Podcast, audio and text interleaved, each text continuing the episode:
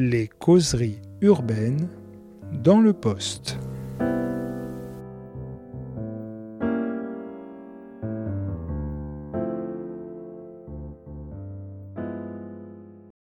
Blobs, rêves et cauchemars de l'architecture contemporaine, c'est chez Sansetanka. Bonjour Emmanuel Rubio. Bonjour.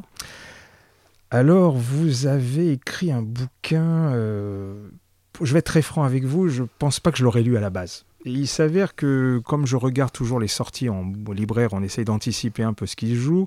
J'avais repéré ce bouquin, comme ça. J'ai été checker un petit peu sur Internet. Je vous ai écouté dans une conférence. Je me dis, c'est incroyablement loin de ce que je fais d'habitude, moi qui suis un obsédé des sciences sociales, mais tout d'un coup, il y avait une grille de lecture euh, qui me paraissait vraiment intéressante. Et quand j'ai. Donc, c'est comme ça que je vous ai sollicité. J'ai lu le livre.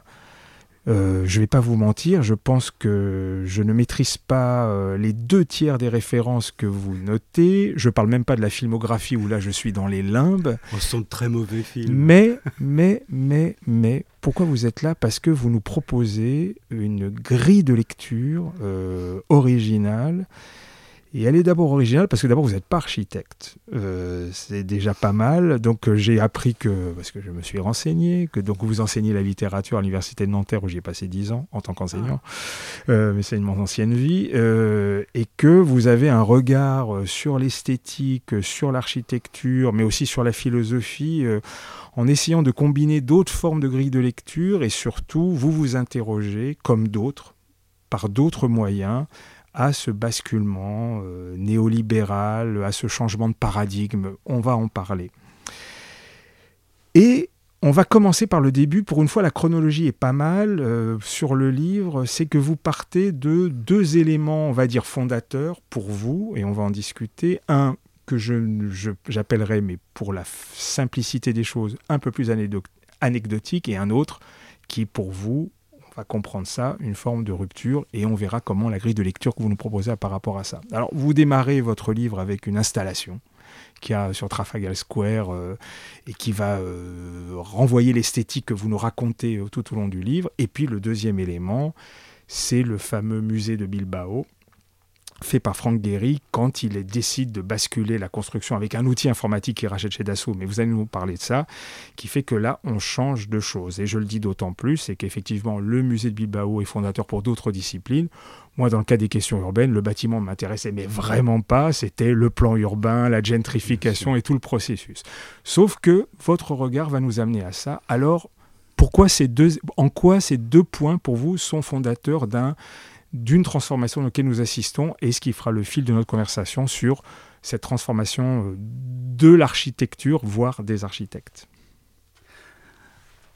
Alors euh, la première image, celle du blob qui descend sur Trafalgar Square euh, pour remplacer un vieil immeuble, en fait c'est une, image, hein. c'est une agence qui propose quelque chose de très futuriste, une sorte de gigantesque poire extraterrestre euh, sur une des places les plus consacrées de la capitale londonienne qui a déjà souffert beaucoup des destructions. Et Future Systems appelle ça le blob, qui est le mot qui va revenir ensuite pour désigner l'architecture informatique, et eux-mêmes seront euh, une des agences pionnières dans ce, mouvement-là. Mais évidemment, à Bilbao, c'est quelque chose de réel qui se, construit, c'est-à-dire que d'un côté, on a de l'image, du spectacle, qui finalement n'est même pas devenu architecture, en fait. Et de l'autre, à Bilbao, Guéry, c'est un constructeur. Et euh, il veut, à ce moment-là, construire des euh, grandes courbes, les grandes courbes que nous connaissons depuis, qui ont envahi toutes les villes euh, américaines, et il a besoin pour cela d'un outil qui puisse calculer. Euh, calculer le, bah, que ça tienne debout hein, d'abord, et puis calculer le coût, parce qu'en fait ça coûte cher de faire euh, des courbes comme celle-ci. Et il a l'idée extraordinaire, enfin ses associés, d'aller vers Dassault, vous l'avez dit, pour importer des logiciels, le logiciel Katia, qui sert pour la construction aéronautique construction aéronautique, des objets euh, euh, avec des courbes euh, en métal, c'est parfait. Et puis il y a un réalisme pratique que- qui, est adopté par, par Guéry. Et lui construit donc cet objet extraordinaire qui effectivement rentre dans une nouvelle économie de la ville. Mais il faut bien dire que Guéry est encore quelqu'un qui dessine. On a même publié des, albums de dessins de, de alors que, euh, franchement, ils sont très très difficiles à lire. Je pense qu'il n'y a que ses, que associés qui comprennent quoi que ce soit. Et ce qui est fantastique, c'est le moment où les associés transforment ces dessins en maquettes. J'avoue que personnellement, je ne lis rien dans les, dans les dessins de Guéry que je prends presque comme abstrait, mais les associés en font de, de très belles maquettes. Et puis il y a à l'époque cette pièce un peu secrète, un peu mystérieuse de l'atelier Guéry où on va scanner la maquette pour qu'elle puisse être traitée par le logiciel Katia justement. Donc Guéry en fait euh, utilise l'informatique dans un deuxième temps pour réaliser ses rêves d'architecte qui continuent finalement à être celui qui dessine. Euh, donc on a d'un côté le spectacle du futur qui n'est pas encore réalisé, et de l'autre quelqu'un qui commence à réaliser des choses comme on n'en avait jamais vu, euh, mais euh, qui continue à les dessiner. Et c'est là que surgit le, troisième personnage, en quelque sorte, Greg Lynn, et la nouvelle génération a, vraiment parlé, qui se dit que, quitte à utiliser l'informatique, on pourrait l'utiliser dès le départ, c'est-à-dire comme un instrument de conception et pas seulement de réalisation pratique en fait, et qui vont se mettre à travailler sur des logiciels pour dessiner de l'architecture. Plus de mains, plus de, présence du corps, de la subjectivité là-dedans, sinon dans le choix des, programmes, et c'est important. Et quand Greglin adopte ces logiciels, euh, il fait un pas de côté, absolument décisif à mon avis. Il ne va pas chez Dassault, il ne prend pas des logiciels pour construire, il prend des logiciels euh, pour effets spéciaux de cinéma. Parce qu'effectivement, pour dessiner, il vaut mieux des logiciels d'effets spéciaux que des logiciels d'assaut, c'est évident. Euh, et donc, il commence à faire des images de cinéma, c'est-à-dire qu'il il adopte le nouvel outil pour produire des images similaires à ce blob de Trafalgar Square, des choses qui vont être immédiatement, euh, en fait, gagnées par la science-fiction c'est ce qui m'intéresse, c'est le moment où il, sort un outil d'un domaine, le cinéma de science-fiction, et en fait ça donne des résultats de science-fiction, ce qui est assez euh, logique, parce qu'il a été fasciné par un certain nombre de films, de les, mauvais films dont on parlait. Euh, et à partir de là, il invente euh, l'architecture blob, il invente au sens où c'est lui qui vraiment popularise le nom de blob, qui va donner blobitecture, architecture blob, et blob maintenant sur les blogs d'architecture. Il y a la rubrique blob, où on trouve toutes les formes les plus étranges qui soient. Euh, et il leur donne une forme, euh, une forme arrondie, des sortes de cocons déformés. Euh, c'est-à-dire que il reprend l'espèce de poire de science-fiction qui semble être la meilleure manière d'exhiber les nouveaux logiciels et le, nouvel outil. Alors, vous, nous proposez une, grille de lecture. C'est comme ça que j'ai interprété, mais vous me corrigerez évidemment. En fait, l'avantage, c'est que j'ai la chance d'être assez ignorant, donc euh, au moins les questions, elles sont faussement ou vraiment naïves. Je ne sais pas, chacun fera la traduction, mais euh, une sorte de partie à trois bandes. Donc d'un côté, euh, il y a, on va dire, toute l'imagerie cinématographique, science-fiction, et donc on va s'arrêter aussi sur pourquoi le blob est ce que c'est, parce qu'après tout, tout le monde n'est pas forcément au courant.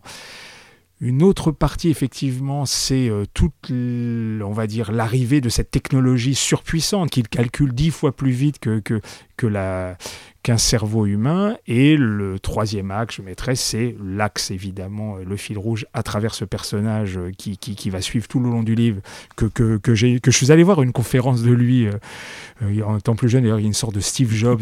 bien, hein, ouais. Une sorte de Steve Jobs qui a 50 kilos de trop. Un pop architecte, oui, Voilà, il y a un peu ça. Et donc, l'autre partie, c'est vraiment bah, la, la, réalité de, de la discipline, c'est-à-dire l'architecture et les architectes, ce qu'elle devient. Est-ce que la façon de voir ce triangle-là, pour vous, vous paraît pertinent au premier abord Alors oui, oui, tout à fait.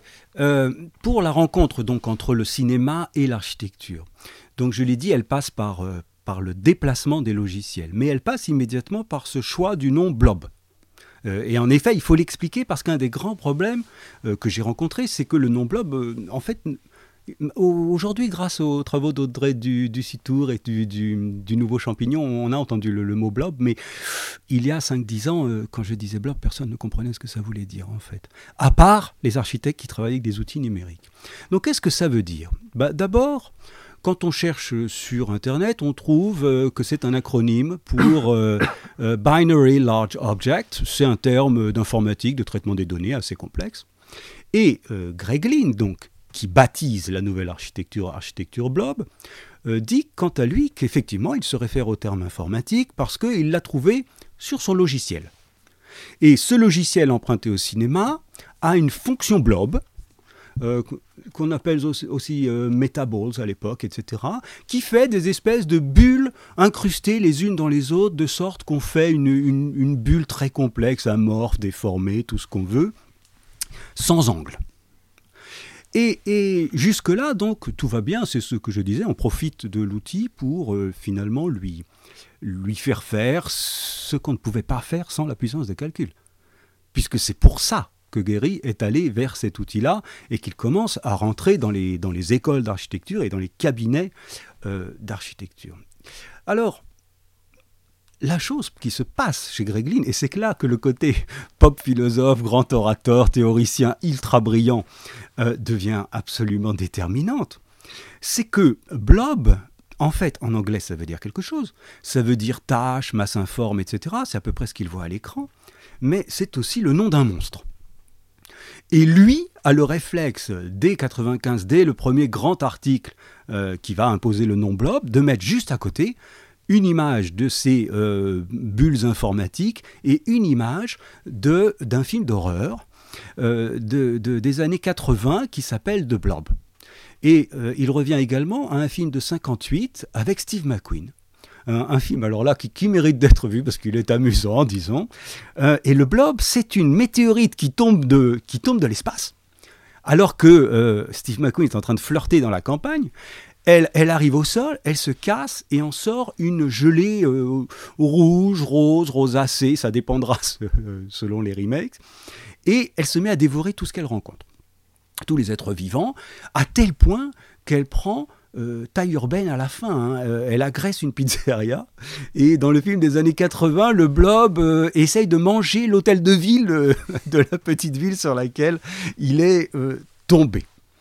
Alors c'est assez étonnant, c'est-à-dire que tout ce qu'on décrivait jusque-là comme, hum, disons, renouvellement d'une discipline par un nouvel outil, par les logiciels, etc., tout à coup, euh, rencontre l'imaginaire, rencontre la fiction, et de manière euh, pour le moins paradoxale, une fiction horrifique.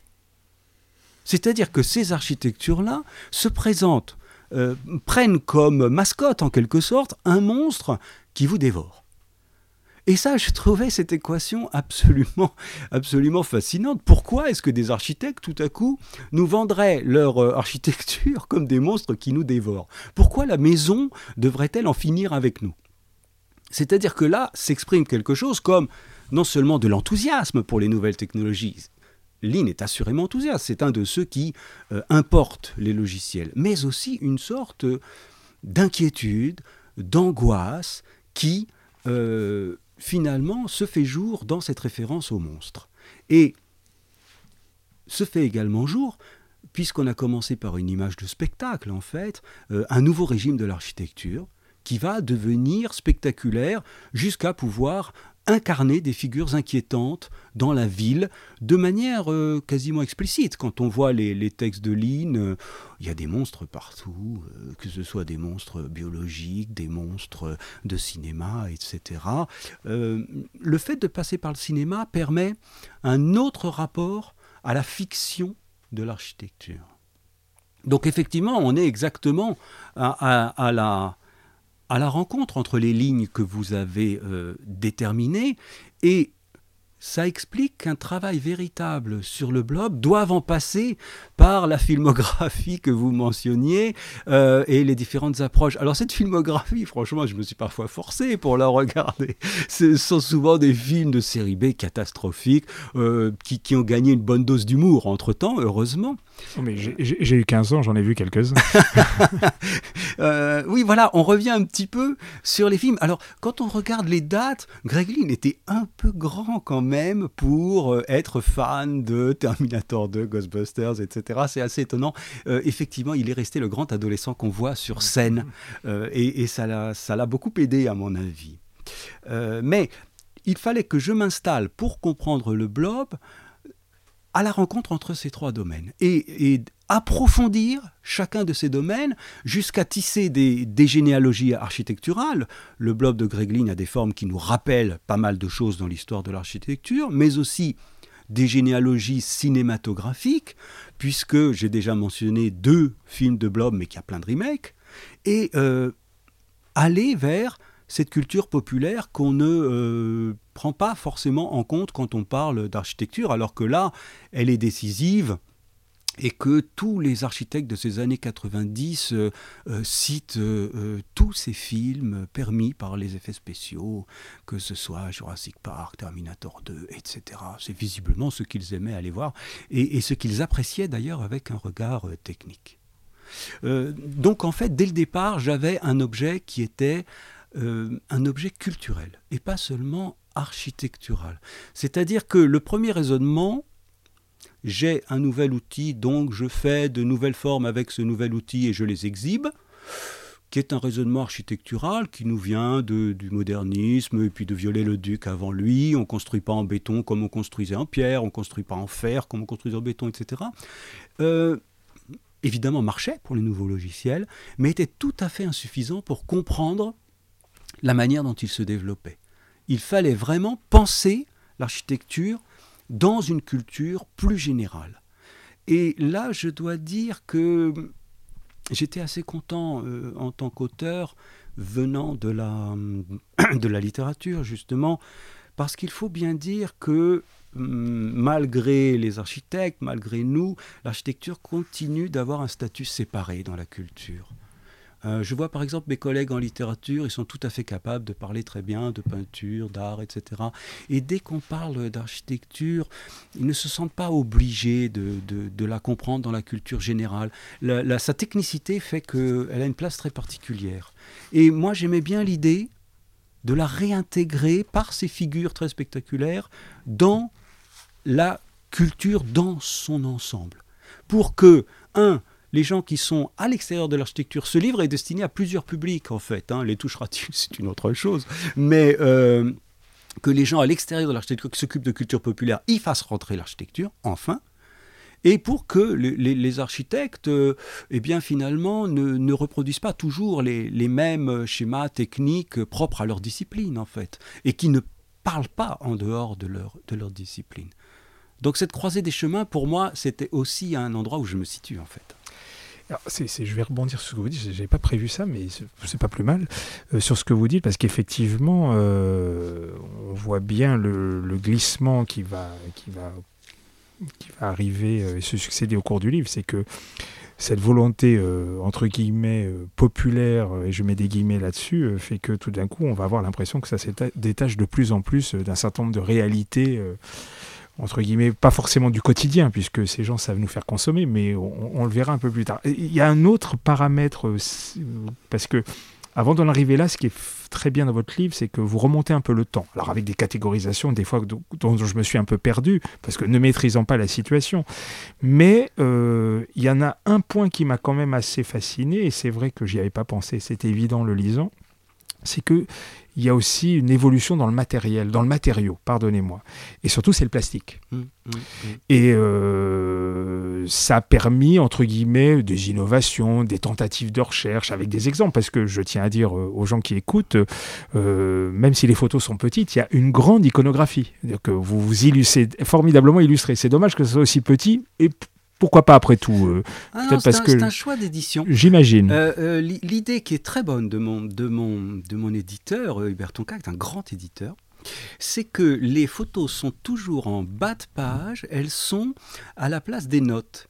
C'est-à-dire que dans un milieu obnubilé par l'image, et plus encore pour l'architecture produite numériquement, qui quand même a tenu dix ans sur de pures images, il était important d'affirmer la prédominance du texte. Et ça, je lui suis très reconnaissant de cette trouvaille euh, éditoriale. Et, comme les, photos sont en couleur, elles restent très, très lisibles. Elles ne sont pas si petites que ça. Oui, non, en, tout cas, en tant que libraire, je peux que souscrire hein, euh, par rapport au texte. je, je, pointais cette question du plastique parce que je trouve que là, elle vient très bien la convergence du décor je dirais, de la prouesse technique, du cinéma qui doit fabriquer rapidement euh, du faux pour faire croire mmh. que c'est du vrai, mmh. Et, on, et aussi, il y a un autre paramètre auquel on va aborder un petit peu plus tard, mais je le prends maintenant on va dire, dans, dans une nouvelle forme d'industrialisation, de, démultiplication de l'objet, voire euh, d'une préfabrication, si je ne sais pas si le mot est adapté sur ces questions-là. Et donc, euh, est-ce que voilà, est-ce que c'était aussi volontaire pour, euh, une volonté pour vous d'être à la, la convergence du matériau, de sa capacité d'une nouvelle d'industrialisation et tout, je dirais, l'apparat du décor que ça pouvait proposer? Sachant que le blob est évidemment un truc euh, plutôt euh, informe, le plastique est la, situation quasi idéale. Ce qui pose après des questions sur les questions climatiques, mais ça on le verra ça à la fin.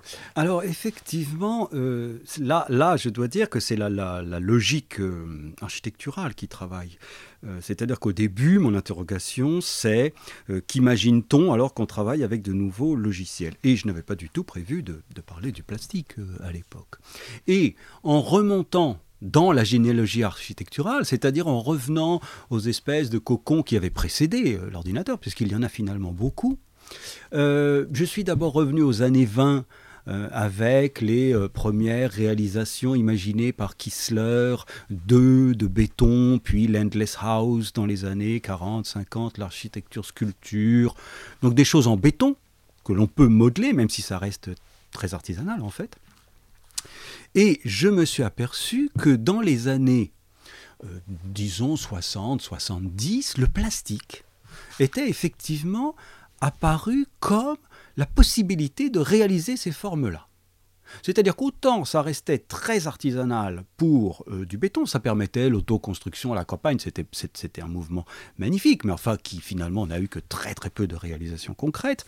Et tout à coup, les mêmes architectes qui avait prôné l'autoconstruction de ces œufs de béton euh, s'était emballé pour cette matière plastique qui semblait pouvoir euh, la produire à l'infini, c'est-à-dire en gros faire des sortes de, de, caravanes améliorées euh, dans, dans, lesquelles nous aurions vécu, les déplaçants ou non. D'ailleurs, ça dépend des, des formules. Et là, je me suis retrouvé avec une, double équation, c'est-à-dire que moi, j'interrogeais les nouveaux logiciels et j'étais amené à comprendre qu'en fait, c'est une question qui s'était déjà posée avec un nouveau matériau, le plastique. C'est-à-dire que c'était là déjà au moins la deuxième fois qu'on se demandait comment on allait réaliser ces euh, cocons autour de nous, ces, coquilles protectrices qui seraient notre nouvel habitat. Et euh, ça a été une surprise dans, le travail, c'est un travail de, plusieurs années naturellement, hein, de, m'apercevoir que le monstre qu'avait choisi Greg c'est-à-dire le, blob, en fait avait tout du plastique. Euh, cette espèce de gelée informe qui s'empare des objets, qui euh, se substitue aux objets et qu'on finit par tuer en le refroidissant pour qu'il ne bouge plus, euh, pouvait apparaître comme euh, ayant fait partie dans les années 50, 60 d'une mythologie du plastique, c'est-à-dire d'un devenir synthétique du monde. Et là, on est obligé à nouveau de penser le matériau un peu différemment de ses seules possibilités techniques. Parce que quand on le regarde dans euh, la littérature architecturale, généralement, hein, euh, on, trouve, bah voilà, est-ce que c'était un bon matériau pour construire? Est-ce que c'était un mauvais matériau pour construire? C'est-à-dire qu'on ne le prend jamais que comme possibilité d'accomplissement technique. Mais en fait, pour les gens, le plastique, ça a été une chose assez, assez étrange, hein, euh, qui remplaçait tous les objets, qui nous privait du bois, qui nous privait qui était vraiment l'ultime synthétisation du monde après le verre et le métal, qui, alors le métal c'est naturel, mais c'était quand même déjà beaucoup moins euh, euh, charnel que, les matériaux euh, précédents. Et j'ai découvert qu'il y avait toute une littérature, toute une filmographie autour du plastique. En fait, on est tellement, nous, en fait, le, on est à un moment de bascule, puisque le, le, plastique nous réapparaît comme un monstre, mais pour de toute autre raison. Hein. Mais disons que quand j'étais jeune, le plastique faisait tellement partie de notre vie qu'on ne l'interrogeait plus. Et quand on l'interrogeait, on tombait sur la publicité pour le plastique. Donc en fait, ça paraissait un outil, euh, un matériau qui avait été fabuleux de, tout temps. Mais en relisant les bouquins de science-fiction de Philippe K. où il y a des étranges créatures qui démultiplient les objets, qui les affaiblissent, en relisant Norman Mailer sur le devenir des villes américaines gangrénées par le plastique, il parle de cancer plastique, lui carrément euh, je me suis aperçu qu'il y avait une angoisse autour de ce matériau. Et là, je crois que on est au cœur de, ce qui m'intéresse, de ce qui travaille tout le livre finalement. C'est que toute nouveauté euh, technique, euh, médiatique, technologique, en fait, est à la fois sujet de d'enthousiasme, de désir, de fascination et de peur et de, grandes frayeurs par rapport à ce qui modifie notre monde, ce qui le, en, plus le, rend synthétique, le rend effectivement. Imaginez un endroit où tous les objets sont strictement dans la même matière plastique. On a vu des, intérieurs comme ça dans les années 70, c'est assez extraordinaire. Euh, bah, ça veut dire que tout, effectivement, est réductible à une sorte de même pâte rose. Hein.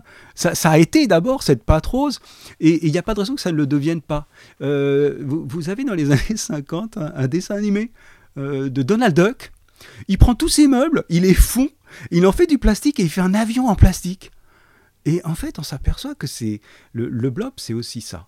Donc, je reviens sur le fil principal, cette ambivalence que nous euh, ressentons par rapport aux euh, avancées techniques et médiatiques. Fascination, répulsion. Et là, vous voyez que ça me permet de retrouver ce que je vous ce sur quoi on a commencé en gros, c'est-à-dire euh, architecture positive et technologique, cinéma d'horreur, rêve et cauchemar. Alors c'est le, sous-titre du, bouquin, et alors c'est amusant parce que quand, quand j'écrivais euh, à un certain nombre d'architectes pour avoir le droit justement de mettre ces images-ci, euh, il me répondait mais, mais moi, euh, je suis du côté du rêve ou du cauchemar? Bah oui, vous écrivez à un architecte, vous lui dites je fais rêve et cauchemar de l'architecture, je voudrais une photo de votre truc. Il, est, très inquiet, c'est normal. Et, donc, euh, j'ai quand même été obligé d'expliquer chaque fois non, non, mais en fait, vous êtes tous du côté des rêves et des cauchemars. Ce qui m'intéresse, c'est l'ambivalence elle-même. Je suis pas surpris de leur réponse. Bon, enfin, peu importe. Bah, c'est normal, ils vendent aussi. Oui, oui, oui, mais c'est un autre sujet.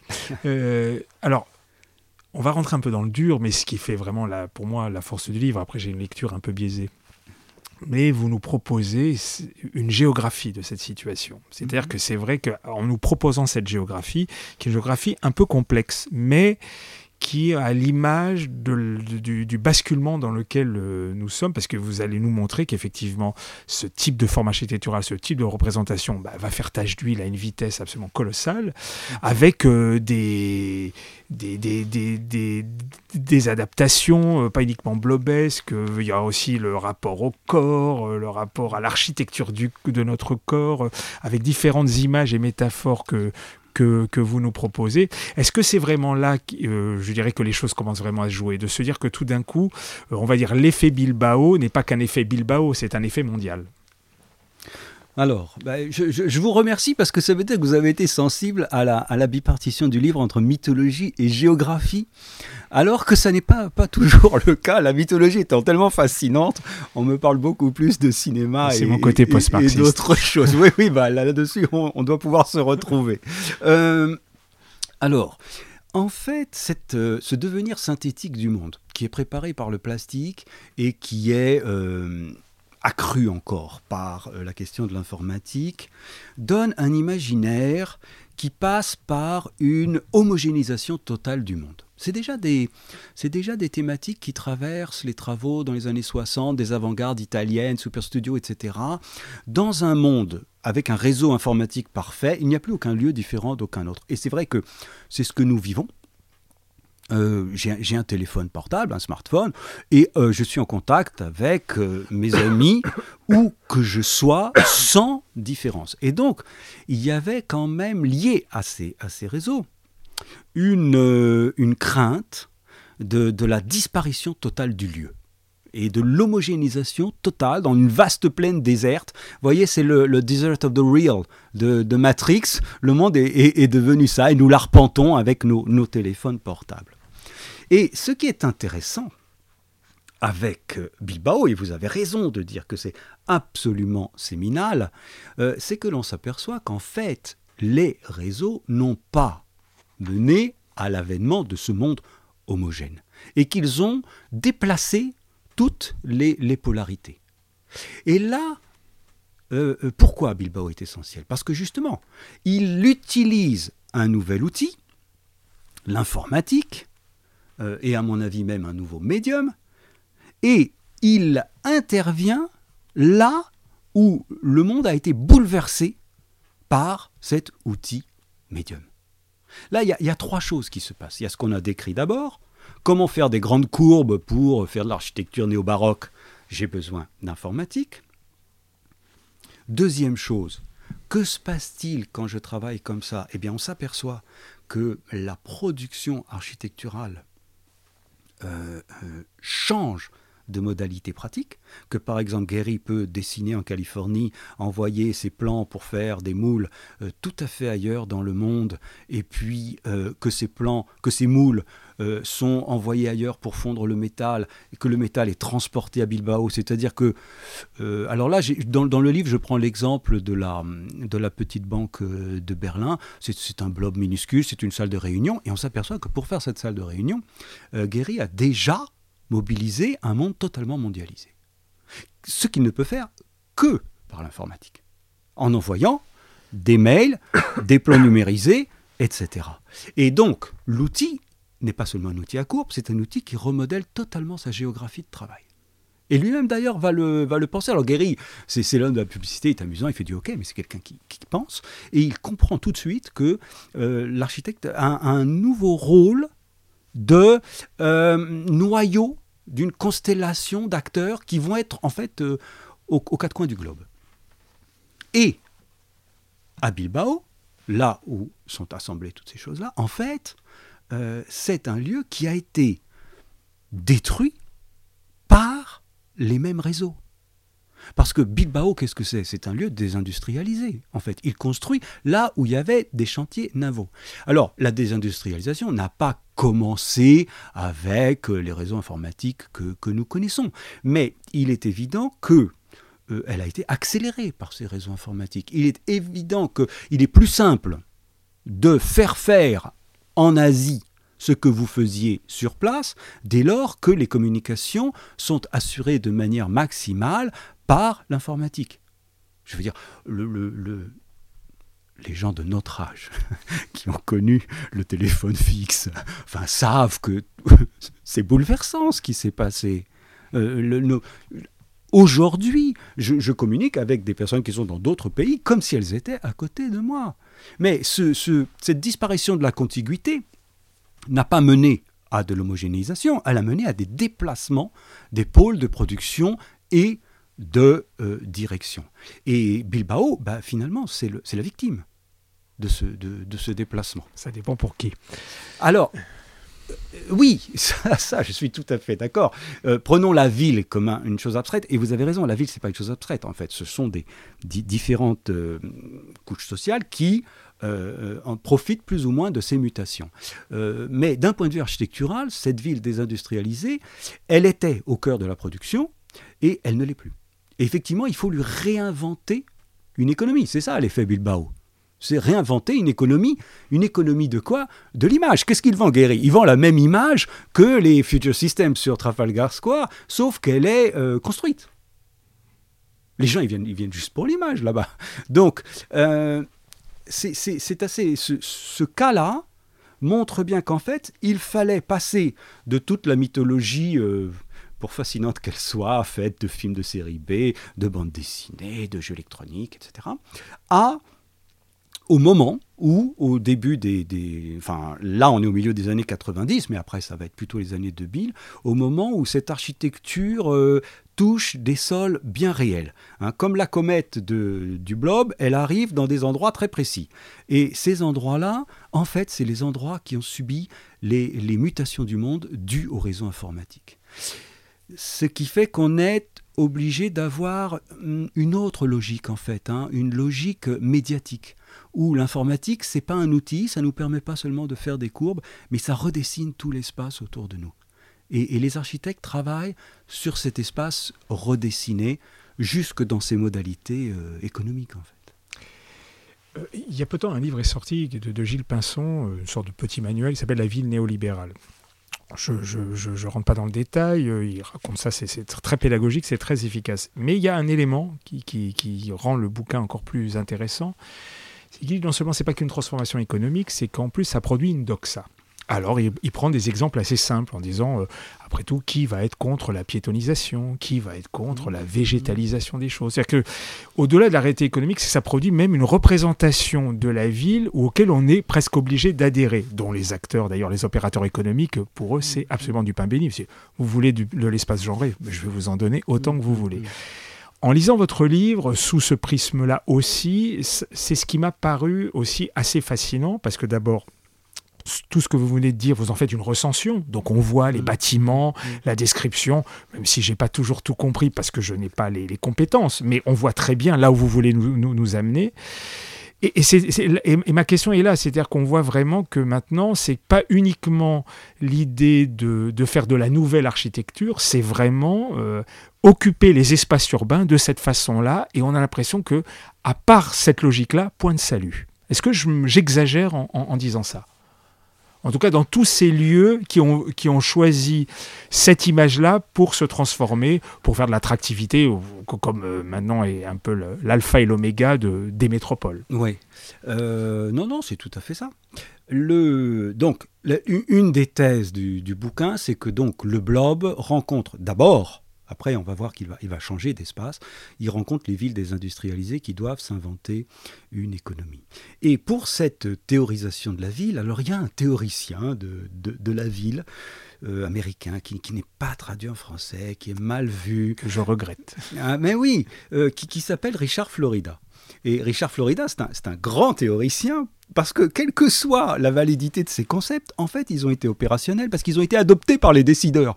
donc il a été autoréalisateur. On, va juste s'arrêter un petit peu parce que c'est quand même important. Richard Florida, donc, qui produit depuis euh, pas loin de, 25 ans. Donc euh, au-delà de ses compétences universitaires, c'est aussi un consultant. Ah oui. Et, donc euh, c'est celui qui a donc la, fameuse classe créative qui va voir, je caricature, hein, les auditeurs m'en voudront pas. Non mais attendez, un consultant qui a de sacrés clients. Ah oui, il a les principales municipalités du voilà, monde. Donc il va voir une ville, il dit, vous voulez vous en sortir pas de problème, vous mettez tant de gays, tant de quartiers, tant de machin, tant de bidules, et la fameuse Creative Class, je vous, euh, je vous garantis euh, dans les 15 ans qui viennent une transformation de la ville. Ça a très bien marché, maintenant ça commence à, coincer, mais euh, évidemment c'est d'un cynisme absolument redoutable, mais il c'est d'une grande, c'est assez fascinant comme mode de pensée. Voilà, je voulais faire un peu de pédagogie, je vous écoute. Oui, oui, mais je comptais résumer parce que moi Florida, il me, fascine comme personnage et, et, comme théoricien. En fait, que dit-il? C'est quoi la classe créative? C'est les gens qui inventent. Et, lui, il met dans le même bloc artistes, ingénieurs, professeurs, chercheurs, etc. Or, dit-il, ce sont les gens dont une société a besoin aujourd'hui pour se développer. C'est une sorte de thèse sociologique qui vaut ce qu'elle vaut. Mais euh, il a une deuxième thèse, et c'est là qu'il devient vraiment intéressant, c'est que ces gens-là sont très mobiles. Tout simplement parce qu'ils trouvent du travail facilement. Donc vous devez les retenir parce que c'est eux qui vont nourrir votre économie. Et comment les retenir? Il faut leur faire une ville qui leur plaise. Donc une ville créative. Et en fait, le grand coup de Florida, c'est de passer de classe créative, concept sociologique flou, à ville créative, chose sur laquelle les gens vont pouvoir travailler. Alors qu'est-ce que c'est qu'une ville euh, créative? Bah, C'est une ville euh, qui va être marquée par la tolérance. C'est pour ça que, Florida dit il faut absolument qu'il y ait un quartier gay dans une ville créative. Vous avez raison, ça fait partie du cahier des charges. Euh, c'est une ville euh, où il y aura une offre culturelle importante. C'est pour ça que euh, toutes les grandes villes vont faire des opéras tous, tous extraordinairement spectaculaires. et et quand vous aurez construit ce mode, euh, cette ville ouverte, euh, bienveillante, culturelle, créative, eh bien les gens vont s'y sentir bien et ils vont rester chez vous et faire fonctionner votre, votre euh, économie. Alors, la question c'est que, en fait, on ne construit pas une ville du jour au lendemain. Un, un maire, même tout puissant, ne peut pas dire je vais transformer ma ville en ville créative du jour au lendemain. Donc, il n'a qu'une solution dans l'immédiat, c'est de donner le spectacle de la ville créative. Il faut affirmer de la culture partout. Comment affirmer de la culture partout? Bien, En mettant des, des bâtiments très visibles qui, par leur seule vision, disent culture, ouverture, avenir, etc. Et là, il y a une rencontre avec le blob, parce que le blob, il dit ça parfaitement. Il dit qu'il est fait par informatique, Donc il dit qu'il fait partie de la créativité au sens euh, technologique du terme, mais il dit aussi que cette technologie a mené à des formes nouvelles, à une esthétique nouvelle. Donc il est doublement créatif. Vous faites un blob en ville et vous avez une image de créativité censée retenir la classe que vous voulez retenir pour faire fonctionner cette ville. Alors c'est assez extraordinaire parce qu'on retrouve cette idée de, cinéma, hein, de, spectacle, de décor, euh, alors à un autre degré, parce que là c'est un degré qui, où il y a évidemment un, investissement financier euh, très important, et si ça marche, des retombées financières très importantes. Enfin Bilbao, c'est un coup économique de génie, il n'y a, pas de, a pas de doute là-dessus. Beaucoup de villes se sont ruinées à vouloir faire la même chose. Bon, c'est dommage, mais le Bilbao c'est bien. Et, et je dois dire que on a, vécu ça avec euh, mon ami Georges Dupin, qui est photographe, avec lequel on a, passé deux, bons mois en Chine pour aller voir euh, tous les blobs chinois. Euh, et, la manière dont ces villes construisaient tout à coup une image culturelle, en fait, qui n'était qu'une image. C'est-à-dire que quand, par exemple, à Pékin, Andreu, euh, puisqu'ils font appel à un architecte français, hein, euh, construit la, gigantesque bulle qu'ils appellent œuf euh, du nouvel opéra. Bah, en gros, on ne sait pas trop ce qu'on va jouer dedans. Ah, ah, ah, quand Zahadid fait pour Guangzhou le nouvel opéra, le directeur dit Bon, on va peut-être programmer Mamma Mia c'est fantastique, c'est-à-dire qu'ils construisent une des plus belles salles d'opéra au monde pour y jouer Mamma Mia, parce qu'en fait, il n'y a pas cette tradition de l'opéra. Mais il faut absolument donner l'impression qu'on fait partie du réseau des villes qui ont un grand opéra. Enfin, Paris s'y est prêté, on a fait la, Philharmonie. La Philharmonie, euh, alors le, blob, vous avez vu, il est écrasé entre deux masses de, métal, il s'en est mal sorti, lui, mais il est là quand même, il n'y a pas de doute. Et quant à l'informe, ça travaille ce bâtiment. Hein. Euh, donc, on a eu là une architecture qui venait du cinéma et qui a trouvé à s'employer dans le réel comme cinéma, comme grand spectacle, avec l'idée que ce spectacle était de l'économie, était de l'argent à faire et des, destins de ville en fait. Hein. Ah oui, c'est là que ça devient. Euh, je trouve que votre livre est assez passionnant parce que vous nous renvoyez, et c'est pas forcément le biais, mais on ne peut pas s'empêcher d'y penser. Il y a un cas qui est que je connais sans le connaître de par ma compagne qui a passé quelques jours, le cas de Birmingham.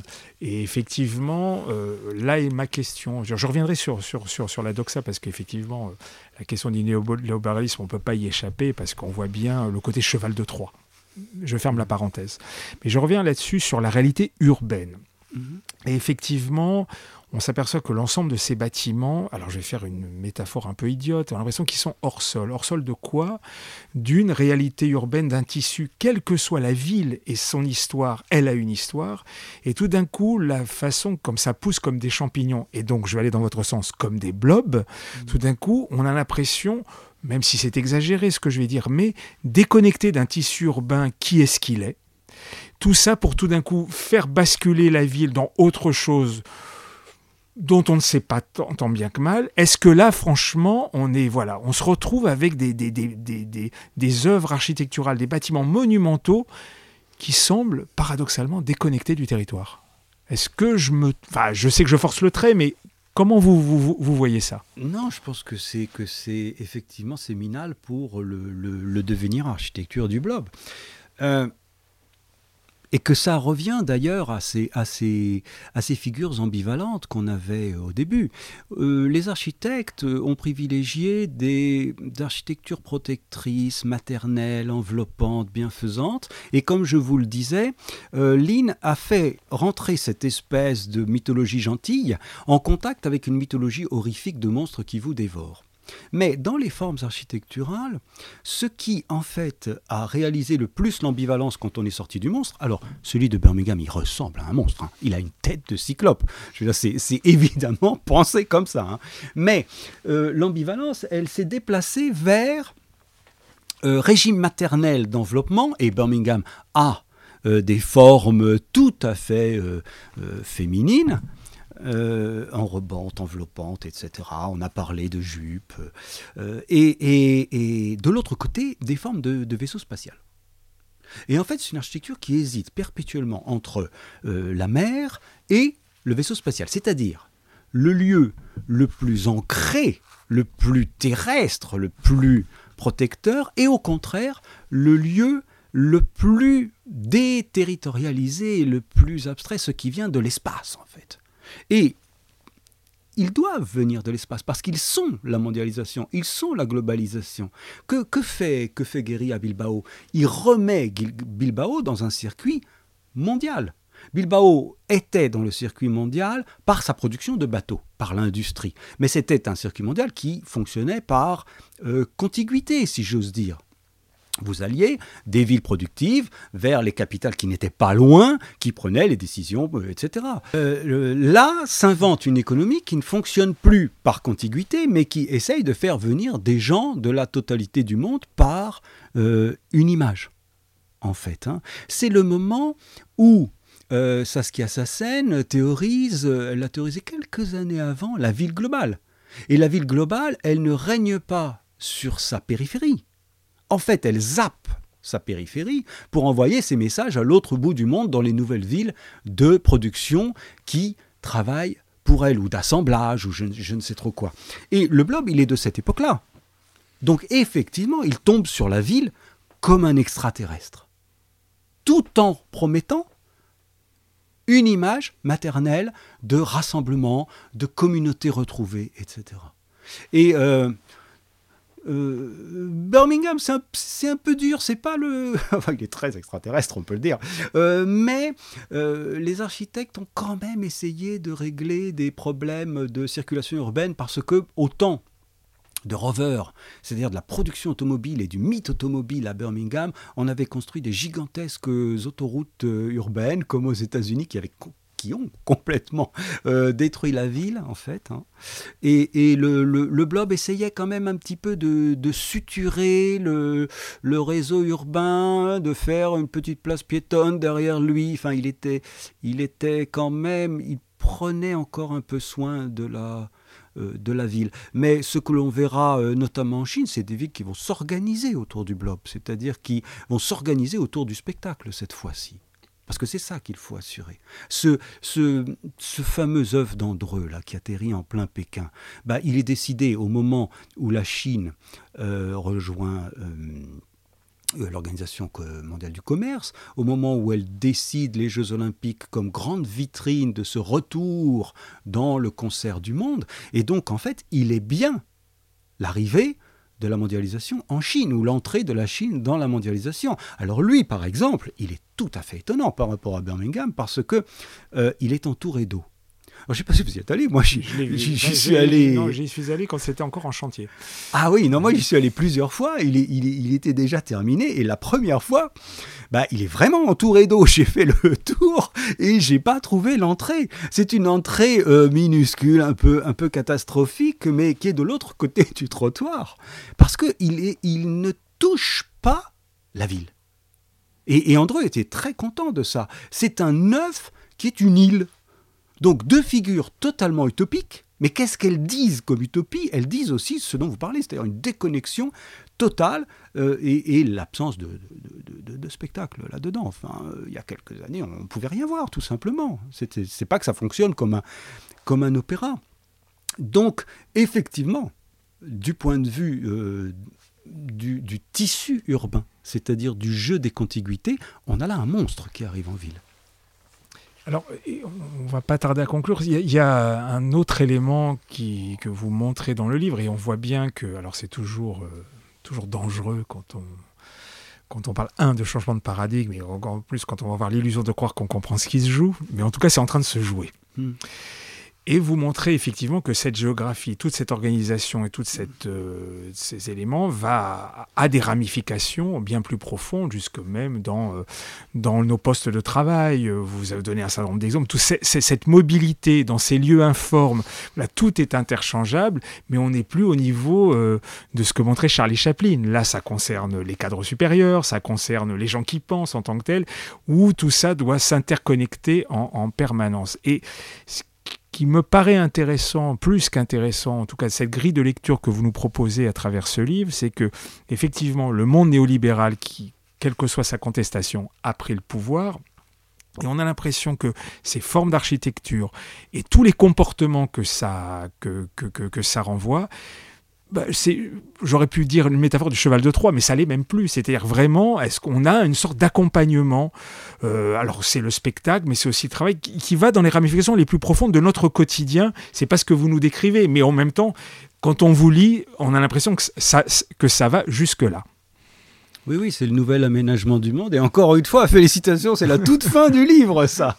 Euh, euh, j'étais frappé par le réaménagement des lieux de travail, effectivement, dans euh, les, compagnies de la Silicon Valley, mais pas seulement, dans tout ce qui est industrie bancaire, etc. En fait, les, les, bureaux ont été largement revus. C'est-à-dire que cette logique qui veut qu'avec votre téléphone vous soyez relié de partout fait qu'a priori vous n'avez peut-être pas besoin d'être sans cesse à votre bureau et qu'on n'a pas forcément besoin de vous réserver un espace dans lequel vous allez mettre euh, votre petite plante et votre photographie, euh, enfin celle de votre épouse, et, euh, mais qui va coûter cher à la société. Et donc, le, Desert of the Real qu'on annonce à Neo, vous avez vu dans quoi travaille Neo au début de Matrix? Il travaille dans des bureaux orthonormés à la, à la Jacques Tati. Bah, le Desert of the Real, c'est les nouveaux bureaux. Hein. c'est ce qu'on a appelé, euh, les, les, designers appellent comme ça, hein, les, bureaux nomades. En fait, vous venez, on vous prête un bureau comme, comme une sorte euh, d'hôtel. Et, et, donc, vous avez une, une déstructuration des, lieux de travail qui sont de plus en plus pensés comme de grands espaces sans, euh, lieu défini et surtout sans appropriation du lieu, dans lesquels, eh bien, en fait, le, le, banquier, le, le commercial, l'ingénieur se déplacent d'un lieu à un autre sans jamais en posséder et sont apparus dans ces espaces nomadisés les équivalents des grands blobs architecturaux dont on a parlé, de Birmingham, de Graz, de Pékin, etc. C'est-à-dire des petites salles de réunion.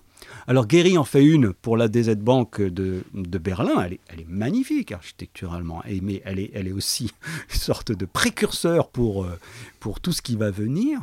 La soucoupe volante du lingotto de, piano qui est un truc aussi ah ouais, étonnant. exactement, sur le toit, tout à fait. Euh, euh, on va créer des espèces de, de lieux protecteurs. L'espace s'est ouvert, comme il s'est ouvert pour nous, et on recrée des lieux protecteurs. Mais ce qui est intéressant quand on regarde en détail, c'est que tous ces petites poches, alors ils les appellent comme ça, hein, poches, euh, cocons, tout, tout, tout, ce qui est rassurant, est souvent un lieu où l'on va à plusieurs, c'est-à-dire des lieux dans lesquels on s'isole pour parler. Parce qu'après tout, si la personne ne parle pas, on peut la laisser tranquillement n'importe où à un coin de table, mais c'est dès que trois personnes parlent ensemble qu'il faut les isoler pour ne pas gêner les autres qui travaillent dans des conditions déplorables. Euh, donc, euh, ils apparaissent comme des mini-images de communauté. Et ça, j'étais tout à fait fasciné que ce qui se réalisait à l'échelle urbaine se réalisait à petite échelle dans les bureaux restructurés euh, du tertiaire. C'est-à-dire qu'on créait le même sentiment de, de désertification, de nomadisation accélérée et de communauté rassurante. Mais euh, naturellement, le livre interrogeant ce qu'il y a d'inquiétant dans, ces communautés rassurantes, dans ces fausses utopies. Louis Marin parlait d'utopie euh, dégénérée, euh, il y a quelque chose comme ça. Mais je crois qu'effectivement, l'auscultation des lieux de travail, c'est essentiel en fait. C'est moins spectaculaire que les grandes choses qui sont tombées sur les villes européennes ou chinoises. Mais c'est tout à fait décisif pour nos espaces de vie. Alors ça va être ma dernière question un peu vous mouiller, mais. en fait, bon, on voit bien que, et c'est pas uniquement le cas de l'architecture, ce qui est intéressant dans votre livre, c'est qu'à travers euh, la réalité de cette discipline et ses métamorphoses, on a une sorte de d'éclairage de ce que joue la société néolibérale, et on peut le voir dans d'autres lieux. Si je, pourrais même en faire des caisses sur le livre. Donc personne n'y échappe. Mais on se retrouve confronté à une double situation, un dans notre quotidien et dans l'avenir. Un, quand vous référenciez à Florida, euh, on ne peut pas évidemment lui donner tort sur ce qui s'est joué, sauf que maintenant, ça a pris maintenant une autre échelle. Je veux dire voit bien au sein de, des grandes métropoles, par exemple, que euh, on n'est même plus à la gentrification, on est à la rente foncière et, financière qui est vraiment, peu importe ce qui se passe dans l'espace, euh, tant que ça fait, ça alimente le flux financier, tout va bien. Donc on, est dans cette réalité-là. Même lui, hein, même Florida a constaté ça. Je sais pas si vous l'avez vu, il a totalement tourné sa veste. Il a dit non, mais c'est honteux, Amazon qui vend sa présence aux villes, alors que c'était sa politique. donc on voit bien que on a beau imaginer le pire, il y a toujours pire. Mais on, donc il y a cette réalité-là. Je voudrais avoir votre avis sur cette question. Comment euh, est-ce que c'est encore gérable, en tout cas de la part de l'acteur public au final, c'est-à-dire euh, nous et ses représentants? Moi j'en doute, mais première question. Et deuxième question, arrive quand même euh, potentiellement la catastrophe, c'est-à-dire la catastrophe climatique. Donc comment se combinent ces choses-là selon votre regard et à travers tout ce que vous nous avez raconté sur ce livre? Alors, en fait, regardant l'architecture, on peut voir comment elle ausculte euh, le devenir contemporain et comment elle euh, exprime ce que ce devenir a de, euh, de réjouissant, d'inquiétant, de difficile, dans des formes fictionnelles, de monstres, etc. mais les questions auxquelles elle répond, en fait, ne sont pas des questions architecturales. C'est-à-dire que là, je ne crois pas que euh, les architectes puissent régler cette question-là parce que en fait, ils répondent aux, nouveaux réseaux médiatiques et financiers. Et je ne il y a le grand mythe moderniste de l'architecte qui bâtit les bonnes villes pour euh, contrer un certain nombre de choses, mais je crois que là, on rentre dans des questions qui ne sont pas architecturales euh, du tout, et qui ne peuvent euh, justement être reprises en main que par les citoyens, mais pas, pas forcément au niveau de, l'aménagement du territoire directement, parce qu'a priori, ce sont les flux financiers qui aménagent le, territoire. et, si je dois répondre, il faut plutôt intervenir sur les flux financiers tout, à fait directement, quoi.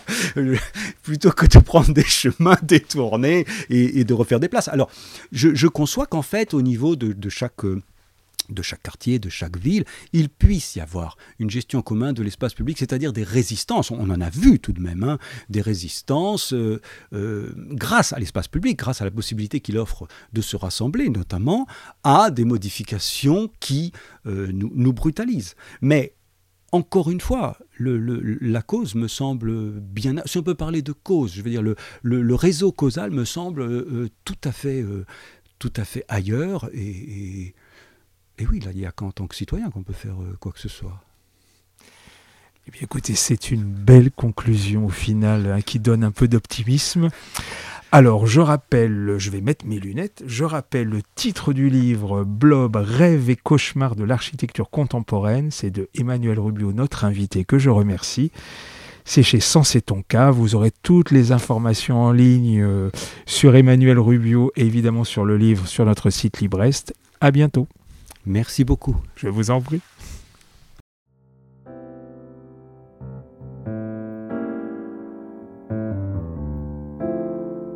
Les causeries urbaines dans le poste.